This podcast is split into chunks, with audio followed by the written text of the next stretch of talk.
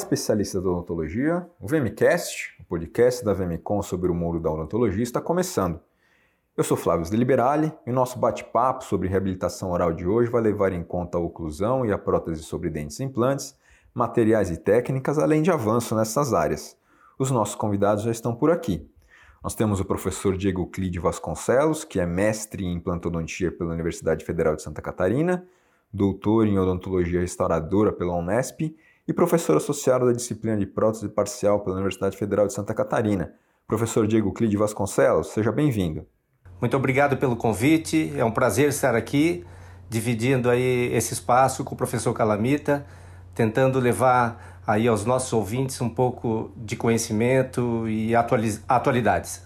Bem, como o professor Diego Cli adiantou, o nosso outro convidado é o professor Marcelo Calamita, que é graduado pela Universidade de São Paulo, mestre, especialista e doutor em prótese dentária professor visitante do Departamento de Odontologia Restauradora da Universidade da Flórida, nos Estados Unidos, ex-presidente de entidades importantes como a Sociedade Brasileira de Odontologia Estética e a Academia Brasileira de Odontologia Estética, autor de artigos e capítulos de livros nas áreas de planejamento interdisciplinar e reabilitações estéticas no Brasil e exterior, e clínico há mais de 30 anos na área de odontologia restauradora estética, prótese dentária e prótese sobre implantes, Professor Marcelo Calamita, seja muito bem-vindo. Muito obrigado, Flávio, muito obrigado pelo convite. É um prazer estar aqui conversando com você, Diego, e agradeço também a iniciativa da VM é, em trazer para os ouvintes, né, para os nossos colegas aí, um pouco do que a odontologia da prótese, dos implantes, da odontologia restauradora tem, tem tido de inovações nesses últimos 20 anos. Né? Ok. Bom, professor, para já começar, é, queria que você falasse primeiro duas coisas, né?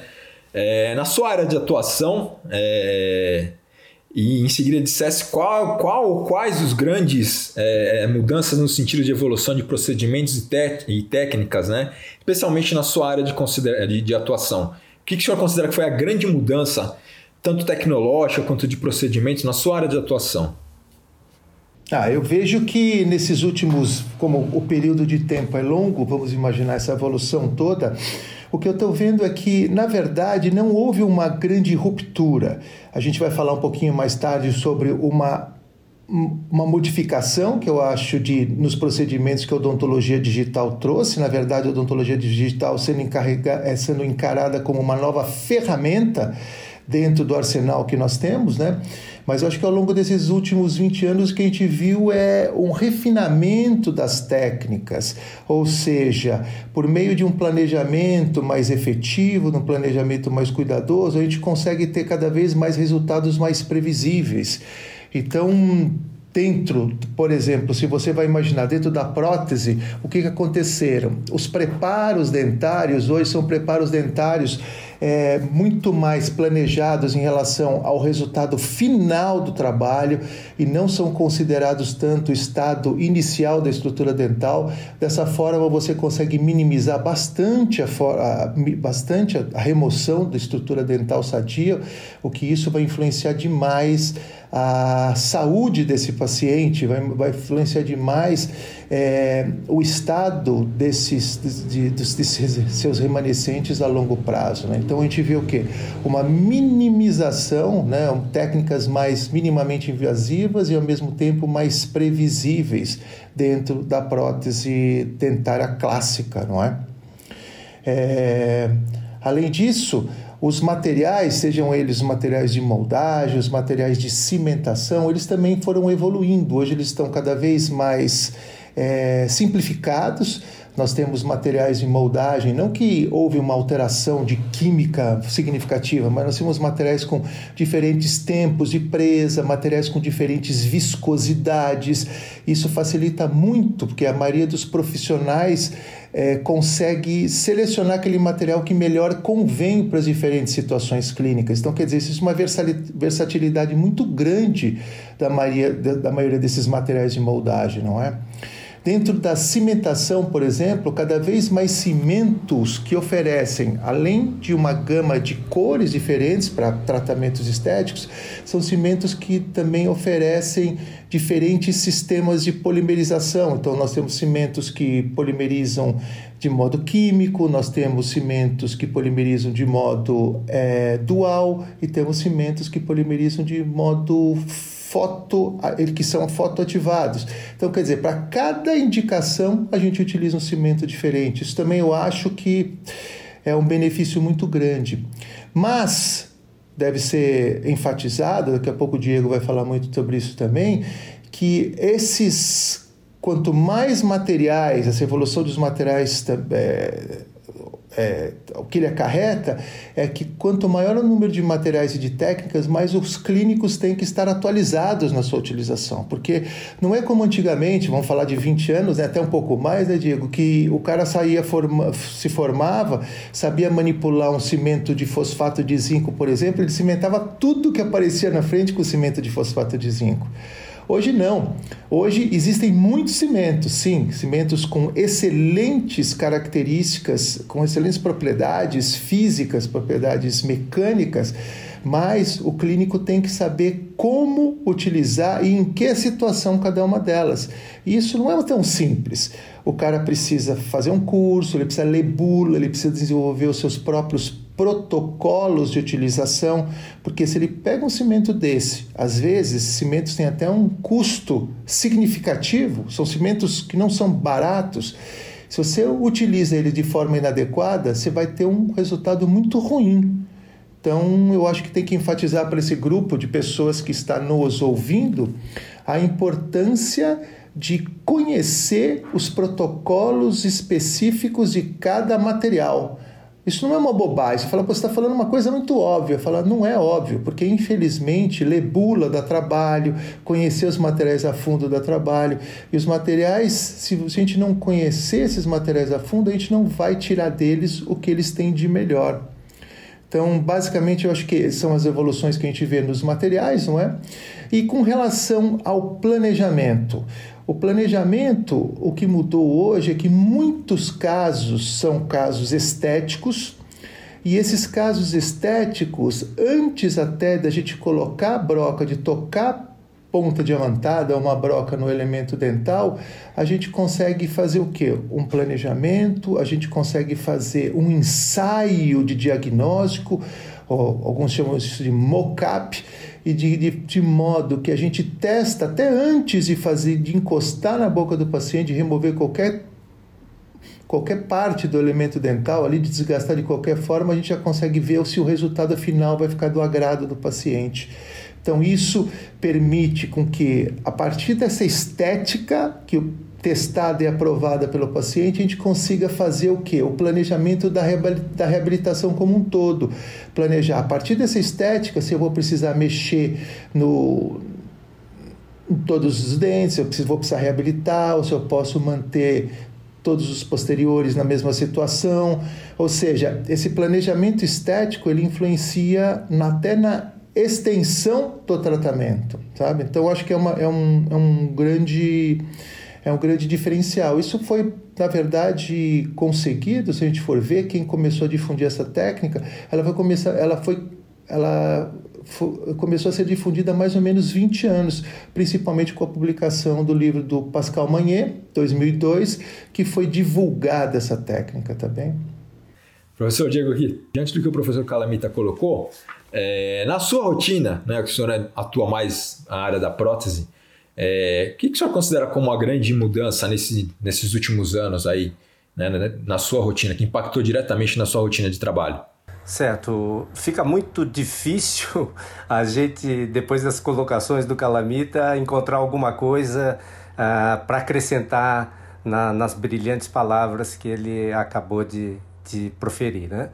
Uh, o que eu percebo Aí já levando também um pouco para o lado da prótese sobre implante, né? Quais são as, as, os marcos, as modificações que nós percebemos? Uma preocupação com as empresas uh, em relação a, os tipos de plataforma, né? Então a gente no início trabalhava e tinha resultados maravilhosos com plataformas hexágono externo e a partir dali evoluiu para hexágono interno, procurando uma melhor estabilidade dos componentes e, e terminando com o cone Morse ou as, os encaixes de conexão cônica que além de permitir uma biomecânica sensacional, principalmente quando estamos diante de eh, situações unitárias, nós temos um comportamento tecidual maravilhoso ao redor desses implantes. Então já começa por aí.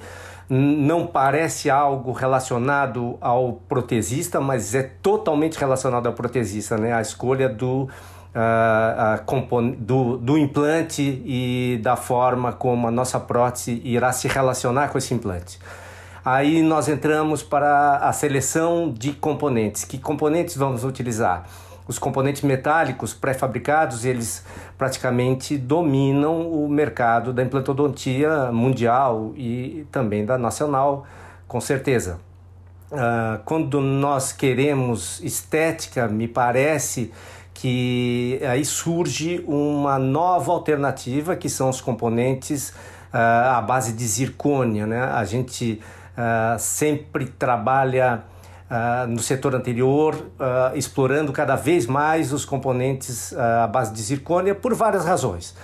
nós temos uma estética, nós temos um, um, componente que tem um comportamento estético melhor do que o comportamento dos, dos componentes metálicos nós temos um comportamento biomecânico interessantíssimo por questões uh, uh, microestruturais desse material que trazem uma proteção a uma propagação de fraturas e isso o torna muito interessante, pois o torna muito seguro e a possibilidade de é, incorporarmos fluorescência nesse pilar é algo que é encantador, porque nós temos uma fluorescência numa, uma, na região transmucosa, iluminando aquela, aquela faixa de tecido periimplantar que poderia, com um componente metálico, uh, ficar acinzentado, dando aquele efeito de um halo, uma meia-lua acinzentada que tanto incomoda nossos clientes.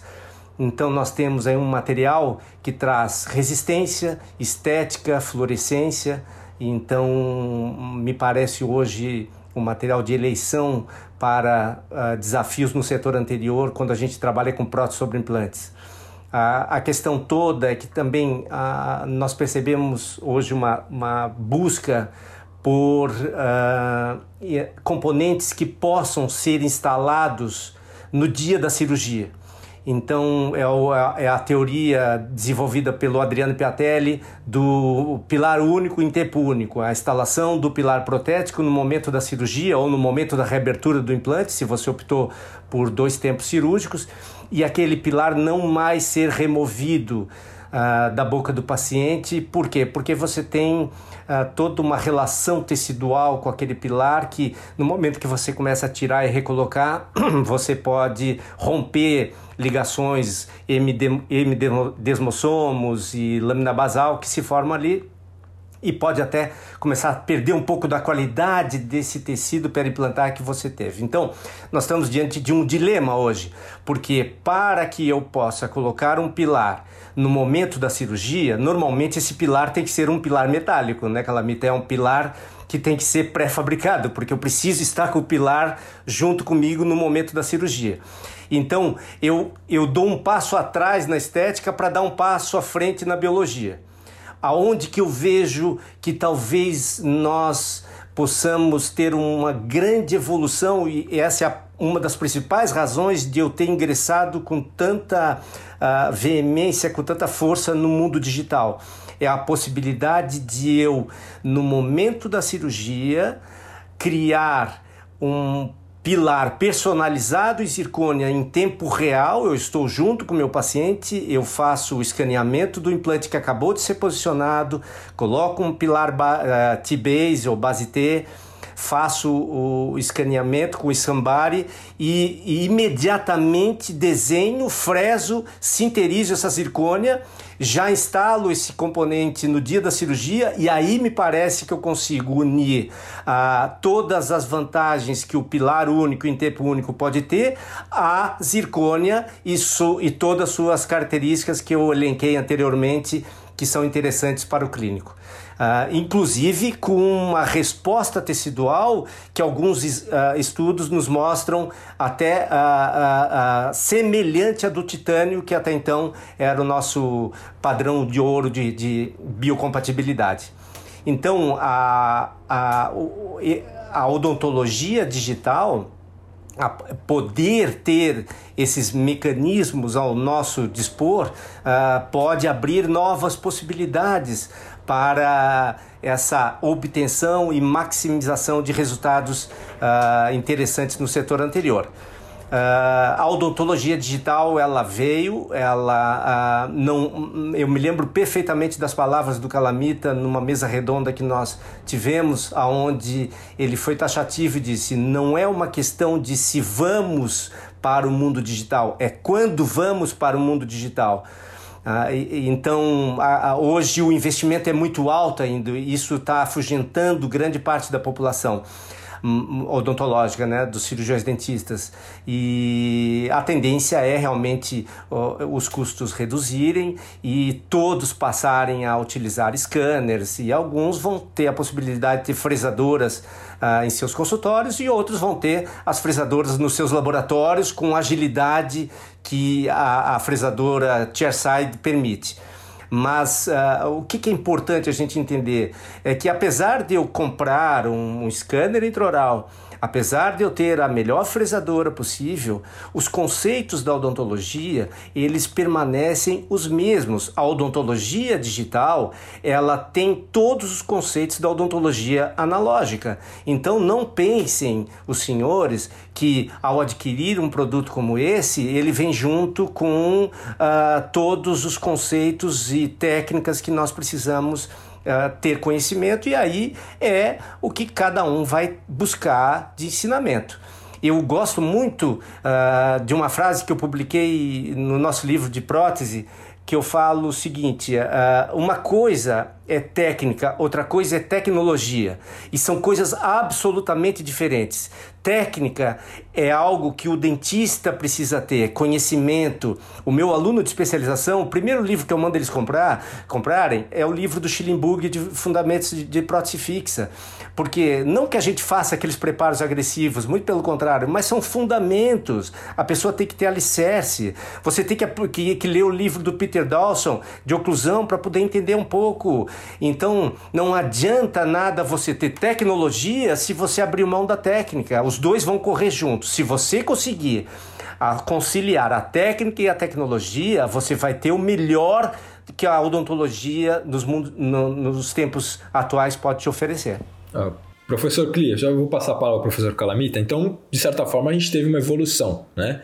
Aí eu pedi para o professor Calamita é, arrematar Não, eu queria só até é, comentar alguns pontos muito importantes que o Diego falou. Diego, é o seguinte, né? Como a gente trabalha com, com implante, eu trabalho com implantes desde 1990. 1990. E olha, você tocou num ponto muito interessante. No começo, como eu sofria com aqueles implantes que a gente sabe, do ponto de vista biológico excelentes, todos aqueles primeiros implantes com a conexão externa.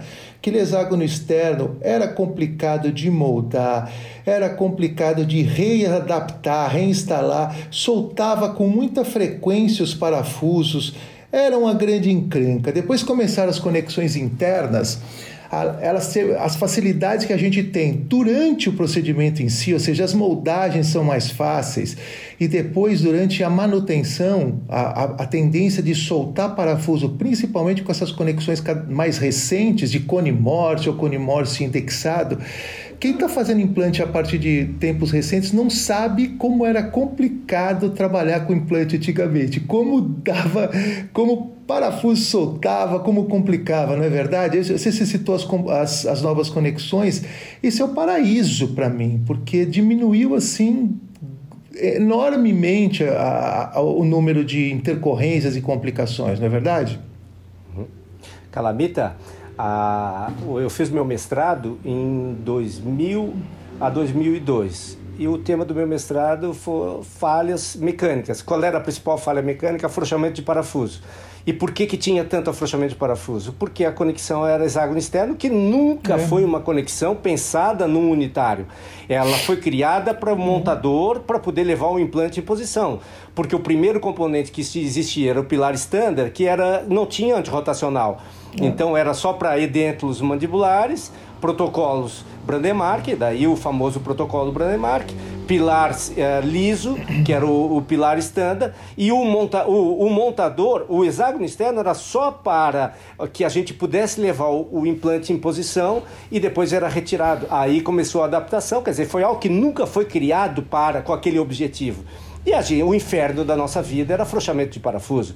Ainda mais Perfeito. no Brasil, que a gente sabe que a, a 90% dos trabalhos são UCLAs, fundidos em níquel cromo a partir de calcináveis, né? Então é. a gente ainda tinha uma desadaptação de um componente em cima de um de uma de um hexágono externo que nunca foi pensado naquilo ali. Evoluiu muito com o, o, o hexágono interno e agora é o paraíso com, com o Cone Morse, plataforma Switch, respeitando toda uma biologia. Então, Perfeito. mas também, né, Calamita, um Cone Morse mal posicionado é um inferno muito pior que qualquer uh, hexágono externo. Eu prefiro um, um, hexágono externo bem posicionado do que um cone Morse mal posicionado. É, aí entra, a te... aí entra até a técnica versus tecnologia. Então o cara, o cara enche a boca porque usa o pilar suíço top internacional e não aprendeu a colocar aquele implante, coloca errado e o protesista depois paga um preço muito alto. Para refazer é complicado. Agora, deixa eu fazer dois contrapontos às coisas, algumas coisas que o Diego falou. Primeiro, Diego, eu concordo com todas as vantagens da zircônia. Eu acho, poxa, a gente está trabalhando com, além do aspecto estético, né, dos aspectos de biocompatibilidade que esse material apresenta, que é inigualável. A única coisa que me incomoda ao trabalhar com a zircônia é a forma da conexão, porque a gente está trabalhando com esses T-bases, alguns T-bases de algumas marcas um pouco curtos, e aí se faz aquela cimentação cimentação extraoral, a gente sabe que aquela cimentação, quer dizer, a gente não sabe como é que aquilo lá vai se comportar a longo prazo. Eu vou dizer para você que eu já tive alguns insucessos, não foram muitos, mas foram alguns insucessos, por causa dessa cimentação desse T-Base, de algumas marcas curtas. Infelizmente, isso ainda não está 100% resolvido, não é? Concordo, concordo. É, é um problema. Ali, a, aquela a, a, uma linha que, que foi lançada por uma empresa nacional, a Conexão, que era o Precision Link, era algo bem interessante. Né? Muito né? bom, bem muito interessante. bom. Gostava bem também. interessante porque assim, você tinha uma fresagem de zircônia de alta precisão, com desadaptações inferiores a 10 micras e, e um encaixe que dispensava o cimento. Uh, você tinha uh, só aquele encaixe, ele já por si só mantinha todo o conjunto uh, index e zircônia. Aí surgiu Concordo. o pilar que a gente percebe muita gente também trabalhando com injeção e a injeção com cera, com técnica de cera perdida, você tem desadaptação. A é. peça tem muito mais de 5 graus de liberdade Sim. rotacional e aí tu joga tudo em cima de um cimento e muitas vezes os laboratórios estão cimentando, que é um problema mais Isso. sério ainda, porque a gente é. não sabe com que assim, eu não delego nada que eu tenha capacidade de fazer melhor para um laboratório, não é, não estou menosprezando o laboratório, mas Sim. nós estudamos cinco anos e depois especializações, mestrados, doutorados, a gente tem que assumir certas responsabilidades, você não uhum. pode delegar para um laboratório a cimentação de um pilar T-base para que ele te mande pronto por uma facilidade. Você não sabe se o cimento que ele utilizou é adequado, você não sabe se está na validade do cimento, são cimentos extremamente caros. Então eu prefiro fazer a cimentação, mas eu concordo contigo. É, me dói no coração toda vez que eu cimento, por melhor adaptado que a peça esteja, porque a gente percebe que estamos jogando muito da responsabilidade dessa união para cima do cimento e é. quanto tempo isso vai durar é uma grande incógnita, é um grande, é um grande ponto de interrogação. É, mas não tem, perfeito. por enquanto não tem, né? Aquela coisa, não se tem. você. Eu, eu, que eu tô, como eu estou fazendo hoje, se eu preciso muito dessa estética, eu vou na linha que você falou. Se a estética para mim não é o fator primordial, eu vou na linha tradicional porque eu confio mais. Ou seja, posteriores, eu já até fiz em zircona, posteriores hoje, hoje 100% na linha de trabalhar com titânio, trabalhar com metal, e os anteriores, a maioria, sempre que, sempre que possível, ainda vou no metal, só naquela gengiva bem fininha, naquele, naquela situação que realmente é imprescindível, eu vou na zircônia. Por perfeito, perfeito. Insegurança. A indicação é essa mesmo. Se você tem uma, uma mucosa acima de 3 milímetros na vestibular do teu implante, você pode botar qualquer coisa. Se, se é. te traz mais segurança o metal, o titânio daí, né? Porque também a gente está falando de metal, a gente entra em metalurgia. E metalurgia no Brasil me preocupa porque ainda nós somos os reis do níquel cromo, né, Marcelo? Isso é um problema que poderíamos... É, mas isso aí é outra discussão é. que eu acho que a gente pode deixar para outro momento. Esse é um, um, gap que a gente tem ainda. A gente tem uma evolução tecnológica evidente, né? A gente acabou indo falar de tecnologia, de odontologia.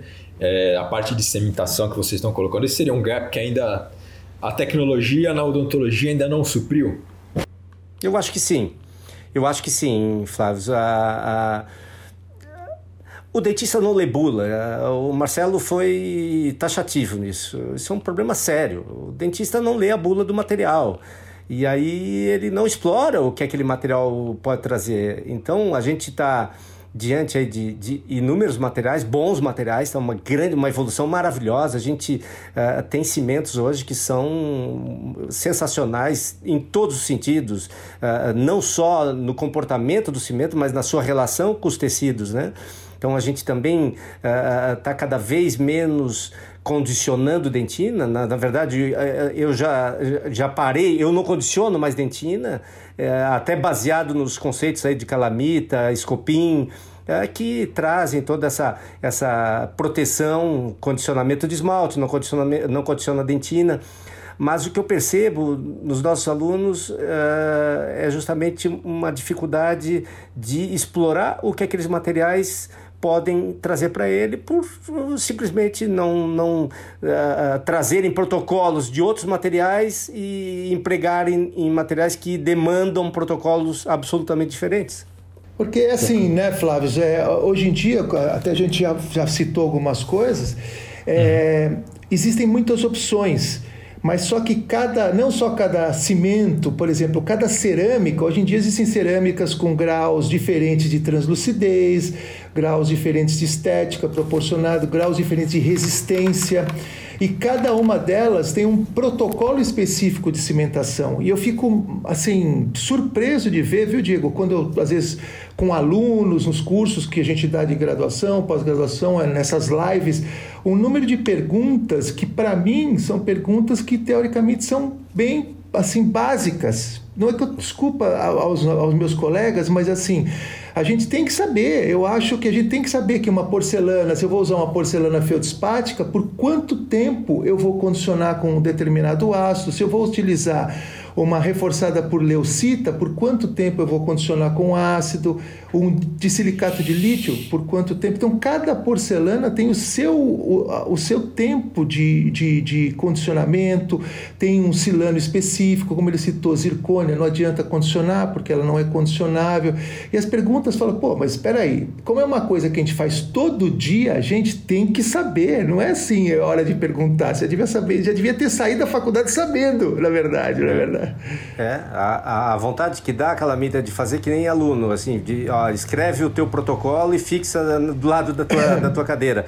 Porque a verdade é que é assim que o se é aprende. É fazer, é. Claro, e aí você faz uma, faz duas, faz três, acabou. Você elegeu o seu material, aí vira automático. Mas enquanto você está introduzindo novos materiais, leia a bula, crie o seu protocolo, fixa do lado da tua cadeira, até que tu tenha segurança para executar aquele protocolo e explorar o que aquele material tem de melhor para te dar. Sem dúvida. Exatamente, okay. exatamente, exatamente Bom, isso. Professores, antes da gente mudar de assunto, é, eu queria fazer uma pergunta bem, bem chatinha para vocês. Assim, a gente falou agora de evolução de tecnologia, mas eu queria que vocês falassem dentro da rotina de vocês, é, o que, que foi um procedimento, um processo que você lembrar hoje e falar, nossa, hoje é muito fácil fazer, hoje facilitou muito com as opções que eu tenho, com a tecnologia e tudo mais. Mas que há 20 anos, 10 anos atrás era era de perder o sono. ou seja, a parte de, de, de, das conexões de implantes, alguma coisa que você realmente falou, olha, isso eu não, não, não, não gosto de fazer. Tem alguma coisa que vocês lembram que, que hoje está muito simples, muito mais fácil e que há um tempo atrás era, era um pesadelo? Pode começar, professor Klee. Tá bom. Eu vou dar um exemplo do que me aconteceu agora à tarde. É muito engraçado, assim. Eu, eu, eu, eu fui para prótese porque eu tenho duas mãos esquerdas. Eu não tenho uma mão esquerda, eu tenho duas mãos esquerdas, tá? Então, isso, isso eu até falo pro meu aluno, assim, porque eu, eu tenho orgulho de mostrar os meus preparos, uh, mas aquilo ali foi treinamento, Calamita, entendeu? Assim, porque eu era ruim era um terror, mas eu era obstinado. Eu tenho muito mais, eu gosto muito do mais de um aluno uh, obstinado do que um aluno que tem o dom. O aluno que tem o dom, ele muitas vezes ele não busca e ele para naquilo ali. Eu vejo assim, primeiro né? dia que se acomoda. No primeiro dia é. de preparo eh, de um curso de especialização, tu já vê, tem dois que fazem o preparo que dá até raiva.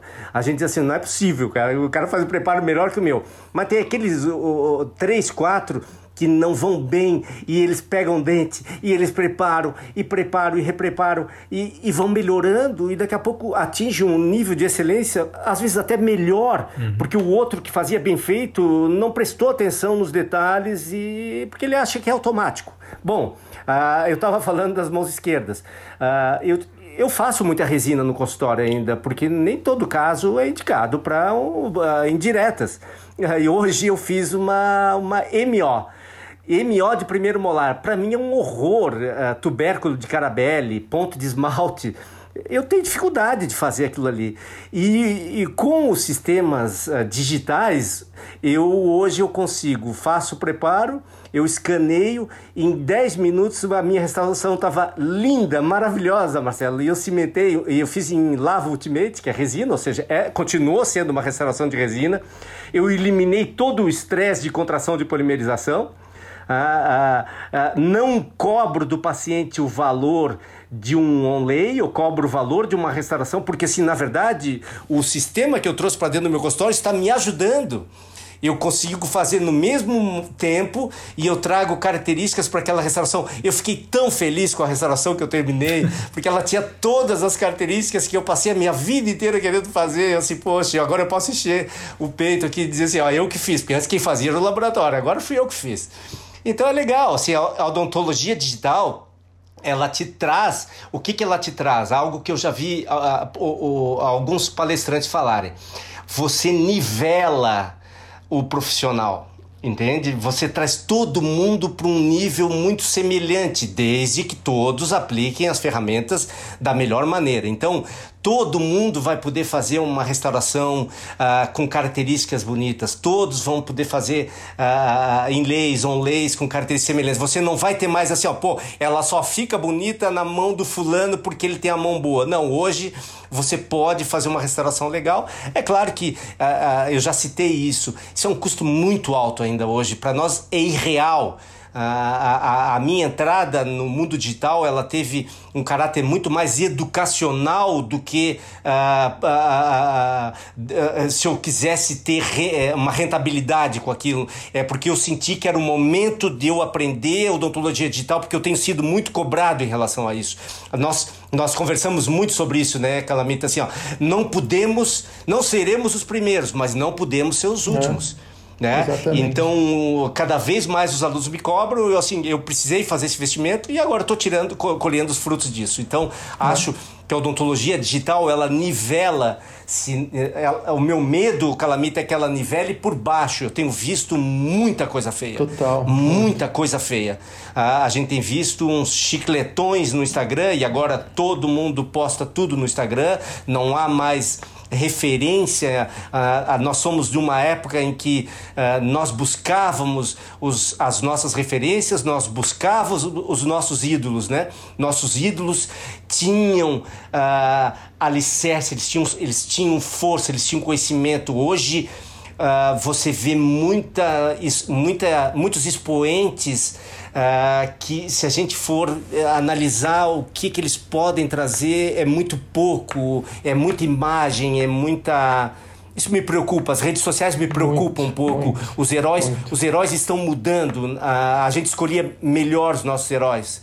Uh, não sei se o Marcelo concorda comigo. 100%. Nossa, essa mídia social é um fator de preocupação, porque esses ídolos, esses esses é, como é que se chama aquela palavra desses esse pessoal da, da, da, internet do, do Instagram que tem um monte de seguidores né esses ah, são, são. influencers os influencers, hoje, não é, hoje o cara, você vê, às vezes você vai passar nos primeiros congressos, tem fila para gente tirar selfie com influencer. É, não é, é para você dar um abraço no seu professor, não. agradecer o professor pela aula que ele deu. Não, porque o cara é influencer, ele faz, ele é famoso na internet mostrando casos super discutíveis, não, não somente pela técnica, né, Diego? É, em relação até se precisava fazer, porque a gente vê muitos casos que você fala, meu Deus do céu, não precisava fazer lá aí. É uma pirotecnia faz... desnecessária, né? às vezes Totalmente. nem precisava fazer tudo isso. Hein? Isso, é, é muito overtreatment, eu vejo. Quer dizer, overtreatment. É, é, de chorar. As pessoas têm. Os ídolos das pessoas fazem overtreatment, um monte de coisa que não precisa, e sonham em fazer aquilo que não precisa. Não, e, Quer dizer, é um negócio. É, na verdade, é, é, um ciclo geral, porque os pacientes estão com essas demandas também. Isso. Agora, eu não consigo entender. É, é, no meu consultório, Marcelo, as pessoas chegam muito, muito eh, tranquilas, elas querem dentes, elas querem dente com, com jeito de dente. Ninguém me pede é. para fazer gente, dente branco. Até porque eu acho que eu já conduzo de uma forma que assim, não, assim, não existe aquilo que você está vendo não é real. O que você deseja? Você deseja que os outros percebam que você fez o tratamento? Ou você precisa. O, o que, que, é o sucesso do tratamento? Uhum. É a pessoa perceber que você tem prótese ou a pessoa achar que você é bonita e não, não relacionar os seus dentes? Perfeito, é, esse é o meu perfeito. desafio. O meu desafio é você sorrir, alguém olhar e dizer assim: nossa, que legal, o que, que você fez? Botox? Você ah, ah, ah, fez plástica? E a pessoa não vê que é o dente. É, é, mas não parece que esse é, é, é, o objetivo do que as redes sociais têm nos mostrado. Perfeito. Até, o padrão a... mudou um pouco, né? É, o padrão muda, Flávio. Até para complementar, só para encerrar essa parte do digital que o Diego falou bastante. É. Então, assim, eu como ele, exatamente como ele, até para falar para os nossos colegas, eu investi nos equipamentos porque como professor, como formador de opinião, a gente precisa conhecer a nova tecnologia, de que modo ela pode nos ajudar, até para falar para os nossos alunos. Não só na tecnologia digital, ao longo desses 30 anos eu comprei tanta tranqueira às vezes que depois eu via que não servia para nada, mas para poder falar para o aluno, isso é bom, isso não é bom. Uhum. O digital, muito sinceramente, eu acho ótimo. Eu acho que ele facilita. O Diego deu um exemplo do dia a dia, como realmente facilita. Em minutos você consegue entregar uma restauração de altíssima qualidade. É, mas o que eu tenho que dar um alerta para os colegas é que eles precisam priorizar, porque muita gente compra esse equipamento que tem um, hoje em dia um valor altíssimo para o padrão. Olha, eu vou dizer, não é nem para o padrão brasileiro, é um valor altíssimo no mundo inteiro, porque eu tenho pessoas, amigos no mundo inteiro e no mundo inteiro é caro.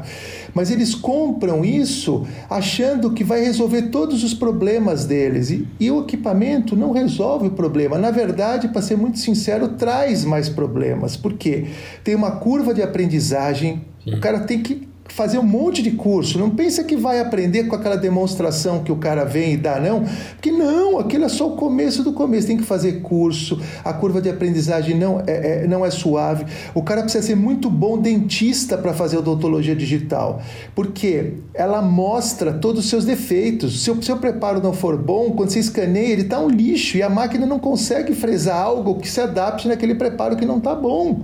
Se você trabalha com cera, o protético ali ele dá uma disfarçada, a cera entra em qualquer buraco, digamos, né? falando de uma forma bem simples, entra em qualquer buraco e fica mais adaptado do que uma fresagem que não consegue reproduzir regularidade. Então, a odontologia digital exige um profissional mais qualificado. Isso que é importante perfeito, as pessoas saberem. Perfeito. E outra, né, Perfeito. né, Diego? Pelo amor de Deus, tem gente se endividando. Eu vejo amigos, eu é. falo, você não vai fazer isso. Eu falo. Por quê? Porque o cara, às vezes, ele, ele trabalha num consultório alugado. Ele não tem o é. um consultório dele. Ele compra uma máquina que custa o valor, é o valor vezes, de um apartamento. imóvel. Exatamente. É o valor de um apartamento. Para. É. Pô, e olha aqui, para os, nossos, para os nossos ouvintes, eu só vou dar uma, uma má notícia. Continuaremos a moldar Tá? É. Não entre nessa, nessa balela de que você está comprando o scanner para não moldar. Continuamos a moldar. Hum. Não é verdade, Calamita? Opa. Eu continuo a moldar. Ele não lê do, da mesma maneira que um silicone lê. Então não ah. adianta se a tua ideia é, estou comprando porque eu não quero mais moldar, esquece, não compra. Ah. ah você vai continuar moldando. Algumas situações supragengitais, naturalmente, você não vai precisar. Ah, ele é uma filmadora, é, é uma máquina fotográfica, ela bate foto, ela precisa, a luz precisa atravessar e a luz não faz curva.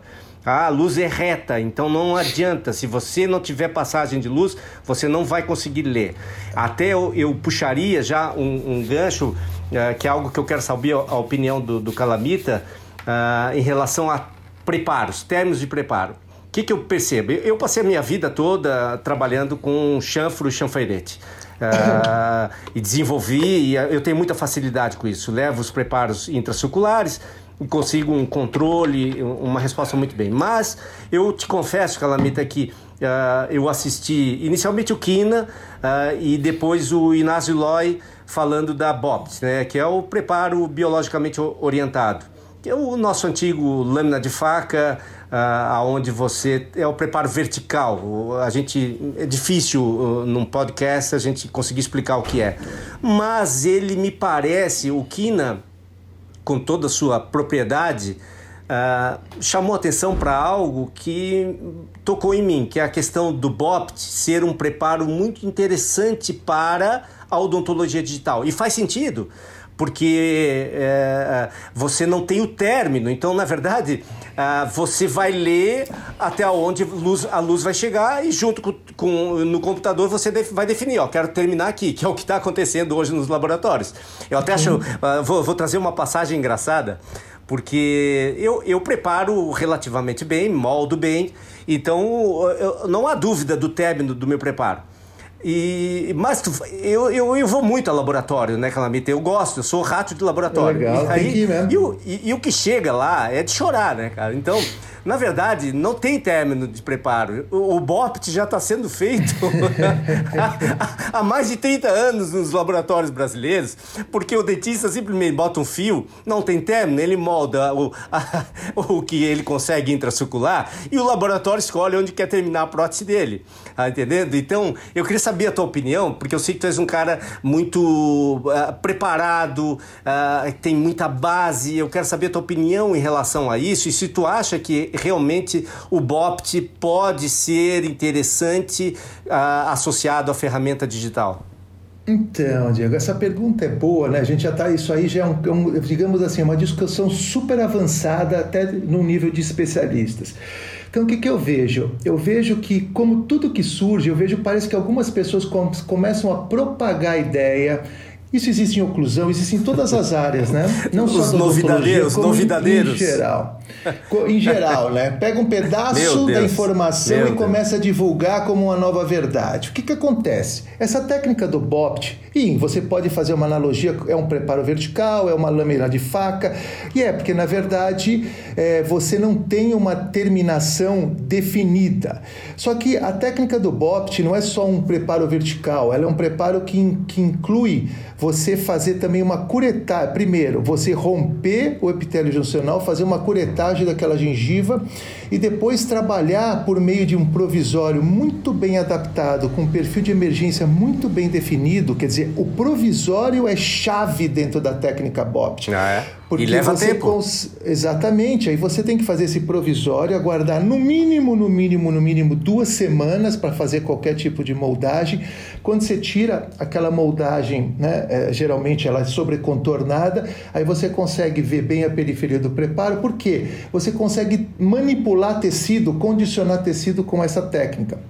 Ela é muito na verdade, não vou dizer que ela é complicada, ela exige muita perícia do clínico no preparo em si. Primeiro, ter os instrumentos certos, granulações diferentes, fazer o preparo em lâmina de faca, vai machucar a gengiva, vai sangrar, tem que saber muito bem reembasar. Você sabe que não é fácil reembasar provisório e ficar com, com, ou com, com a resina flow ou com um pincelzinho alterando o contorno com o provisório, que é assim que tem que fazer na técnica BOP. Então eu vejo muita dificuldade para isso. E Diego, sinceramente, ah, então tudo bem. Aí você escaneia aquela gengiva, você tem que ter um protético, porque a técnica BOPT você pode terminar onde, ela, onde você acha que. Eh, não é exatamente onde você quer, é onde você acha que vai ser mais favorável para a emergência dos tecidos, para os tecidos terem um perfil de emergência adequado. Então, Depende da situação, você vai um pouco mais para baixo, um pouco mais para cima. Você tem que ter um técnico muito bom que entenda isso, porque você pode ir lá ver no artigo, é, o artigo do, do, do Loy, um deles, na verdade são uma série de artigos dele, você vai ver muito bem que não é tão simples, não é onde você quer, é não, é onde não, não, o caso precisa. E aí outro ponto que as pessoas também não estão mencionando, não é qualquer material que dá para fazer com terminação lâmina de faca. Existe pois só é. um artigo que fala que você pode fazer com de silicato de lítio, mas é um artigo só. E na verdade, de silicato de lítio eu não acho recomendado, que eu já tentei fazer e quebrou, porque o material precisa ter uma propriedade, não é resistência flexural, é uma propriedade chamada tenacidade à fratura. Essa técnica originalmente ela foi feita para metal. Os casos do Inácio Loi, maravilhosos, não sei o que, que você achou. Eu achei a aula dele extraordinária, uma das ah, mais é um maravilhosas espetáculo. que eu já vi na vida, porque é um espetáculo que ele faz. Mas ele usa metal na grande maioria. Ele usa agora, ouro, provavelmente. Né? Exato, ele é. usa ouro e agora, recentemente, alguns casos com zircônia. Então, só dá para usar metal ah. ou zircônia. Não dá para usar Porque qualquer metal. Porque a turma que está usando uh, de silicato está fazendo sobrecontorno. Não, tem que fazer sobrecontorno e, e muitas vezes na hora da prova ou naquela apertadinha final da cimentação, trinca, História. lasca lá embaixo, porque o material não, não tem tenacidade à fratura. Faz todo sentido. Então, a gente vai ter que ir por uma zircônia de, de quarta geração mais translúcida e tentar chegar no material. Eu acho que, que faz sentido o que tu está falando. Não tinha pensado nisso. Então, não, então, Diego, eu vou te falar então, ó. Isso depois tu é. Tu tem feito, compartilh... Calamita? Não, faço algumas vezes, mas eu vou te falar quando eu faço. Então, assim, não vamos complicar. Como você faz é como eu faço. A grande maioria dos casos, quando a cor do substrato é boa, linha de terminação é supra ou ao nível gengival. Quando a cor Ótimo. do substrato não é boa, eu preciso férola, eu preciso obter um pouquinho mais de férola do remanescente, eu vou intrasulcular, 0,5 milímetros, a grande maioria dos casos. Uhum. Agora, quando você tem, quando que é legal você fazer BOPT? Quando você tem um central mais alto do que o outro, e você quer tentar, sem ser por meio cirúrgico, mas só por meio protético, nivelar as margens. Aí você mete um BOPT aí, porque o BOPT, se você souber trabalhar, você nivela as margens dos incisivos centrais, entendeu? Então eu vejo Entendi. a grande vantagem do BOPT é você tentar evitar é. um procedimento manipulação cirúrgico tecidual, né? por meio de uma manipulação, como se você fosse, ó, o BOPT, na verdade ele se relaciona muito bem como você condiciona a gengiva em prótese sobre implante, como você brinca com o contorno fazendo a gengiva descer ou subir com a que ele faz ele faz ele faz perfeitamente né? Faz o Inácio é. quase. Ele não Quem faz tão é, bem quanto no implante porque no implante geralmente os anteriores a gente faz um enxerto de conjuntivo e a gente tem mais tecido para brincar. Mas ele brinca com aquele tecido conjuntivo na situação normal. Então se for um epitélio espesso um biótipo espesso bem mais tranquilo. For biótipo fino, nem adianta, não inventa moda, é prepara traumático ao nível supra ou, ou, ou ligeiramente dentro do suco. Eu já pensei okay. muito sobre isso. Para os nossos ouvintes que, que querem aprender um pouco mais, é BOPT tá? que é técnica biologicamente orientada e o, o principal, o, o, acho inclusive o mentor da, da, Ele é o mentor, da, da técnica é Inácio Loy. Então fica aí a dica para uh, uma futura um aprofundamento. É interessante, mas como o Calamita colocou, tem suas limitações. Eu ainda fico okay. com o meu chanfro intracircular 05 e uma, um bom molde, né, Calamita? Sem, sem dúvida. Certo, professor, obrigado. A aula foi, foi bastante interessante. Agora, a gente entrar na reta final do programa e falar de um assunto que é, tem impactado a vida de todo mundo, né? A gente está vivendo essa pandemia, esses problemas todos causados aí pela, pelo coronavírus, né? Eu queria que vocês falassem rapidamente como tem sido a rotina de vocês, né? O professor Kli contou que, que fez um atendimento hoje, né, de, de urgência. O professor Calamita tem um, um procedimento de urgência agendado também, né? Então eu queria que vocês falassem como é que tem sido a rotina de vocês e, obviamente, o que vocês acham que, que vai acontecer daqui a um tempo, porque ninguém sabe, né? A gente está realmente entregue com informações desencontradas em relação ao contágio, em relação a, a quem é grupo de risco, né? A gente realmente ainda está é, patinando, né? A gente não sabe realmente o que vai acontecer. Professor Calamita, queria que o senhor falasse rapidamente como tem sido aí a, a sua rotina e o impacto, né? De todo esse problema na sua rotina. Bom, eu comecei a fazer essa quarentena, na verdade não foi uma quarentena, eu parei de atender já faz, está completando três semanas, antes até de, de ser determinada essa quarentena, porque eu, eu me sentia mal com meus queridos pacientes chegando no consultório, falando, doutor, eu não vou dar mão para o senhor, brincando, querendo dar o cotovelo, tudo, porque não pode dar mão por causa do coronavírus. E eu pensando, meu Deus do céu, com esse spray que eu faço aqui, com, essa, com esse meu entorno, não vai ser da mão que é o problema. Eu me sentia muito mal nesses dois, três, quatro. Eu falei, eu vou parar de atender porque isso não está certo. Então, o que, que me preocupa? Então, eu não estou atendendo, eu estou atendendo só os casos de urgências e a grande maioria dos meus pacientes eu nunca fiquei sem ir no consultório. Quando eu vou viajar, e viajo bastante com frequência para cursos, eu ligo sempre: ah, doutor, Fulano veio aqui porque caiu, Fulano veio aqui porque quebrou, Fulano veio aqui porque doeu. Ou seja, sempre ia um ou outro em algum momento para fazer uma urgência. Atualmente, ninguém liga, ninguém aparece, quer dizer, está todo mundo segurando a onda e todo mundo com medo. E eu só estou atendendo aquela urgência inadiável, porque o paciente, ou quando está doendo, ou quando está incomodando muito, eu vou. Porque não existem normas seguras. Eu estou vendo umas pessoas colocando na internet traje de astronauta, é, mil e uma parafernália, mas, gente, para a gente não vai dar para chegar nesse nível de usar roupa de astronauta, ou seja, nós somos grupos de risco, assim como os médicos que estão atendendo nos hospitais são grupos de risco, e eu me vejo com uma possibilidade muito muito clara de me contaminar, porque não tem jeito de a gente fazer todos os procedimentos, porque entra spray, se você fizer spray, vai entrar por um lugar, a gente se contamina. E o que me preocupa mais, se você quer saber, eu não consigo proteger o paciente, porque eu coloco um spray na boca dele para fazer um preparo ou qualquer coisa, aquele ar vai ficar contaminado por horas. Essa doença é uma doença respiratória. Então, ainda não tem como a gente proteger. O que eu estou fazendo é, nessa urgência, eu atendo um paciente de manhã se tiver um paciente no dia seguinte, se tiver outro à noite, para quê? Para dar bastante tempo de arejar, desinfetar aquilo, que é o que dá para fazer agora. Mas no futuro, se a gente for tiver que seguir todas as normas de biossegurança, vai complicar a vida de 99,9% dos consultórios, que vão ter que ter mais de uma sala clínica de atendimento, porque não dá tempo de limpar tudo de uma sessão para outra. O dentista vai ter que mudar a forma de atender, vai ter que chegar um paciente lá, faz todo o que tem para fazer no paciente no mesmo dia, três horas de atendimento, se livra dele, porque cada vez que você troca de para, paramentação, é um, vai ser um parto, vão ser entendeu? Então vai mudar a nossa forma de atendimento.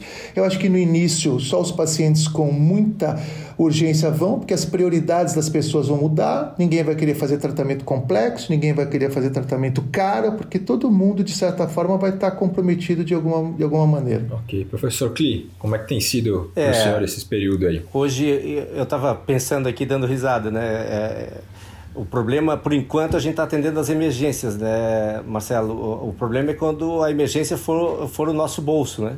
Que daqui a pouco ele está entrando claro. em estado de emergência. Não, é, é, um outro Com problema certeza. que também é muito grave, né? É, a gente depende daquilo ali. Então, o que, que eu vejo? Eu vejo uh, dois lados bem distintos. Assim, um, o trágico de, de toda essa, essa histeria e e, e, não diria nem histeria, porque ela é justificada, essa quarentena. E nós também estamos aqui em Florianópolis em, em quarentena. As minhas idas ao, ao consultório têm sido para atender emergências, sempre procurando uh, redobrar os cuidados com a biossegurança. E essa é a parte que eu vejo muito positiva. Uh, nós voltamos a nos preocupar muito com detalhes de uh, contaminação cruzada que uhum. muitas vezes a gente vai entrando num, numa rotina e vai deixando de lado. Então, eu vejo hoje que eh, tá, estamos todos muito preocupados em redobrar nossos cuidados com biossegurança e isso todos têm a ganhar com, essa, com essas mudanças. Uh, a preocupação que eu tenho é que uh, nós não temos uma luz no final do túnel de quando vamos ter uma normalidade, cada, cada veículo eh, de comunicação expressa um, um, uma estimativa e a gente percebe que elas são todas empíricas, não tem base nenhuma.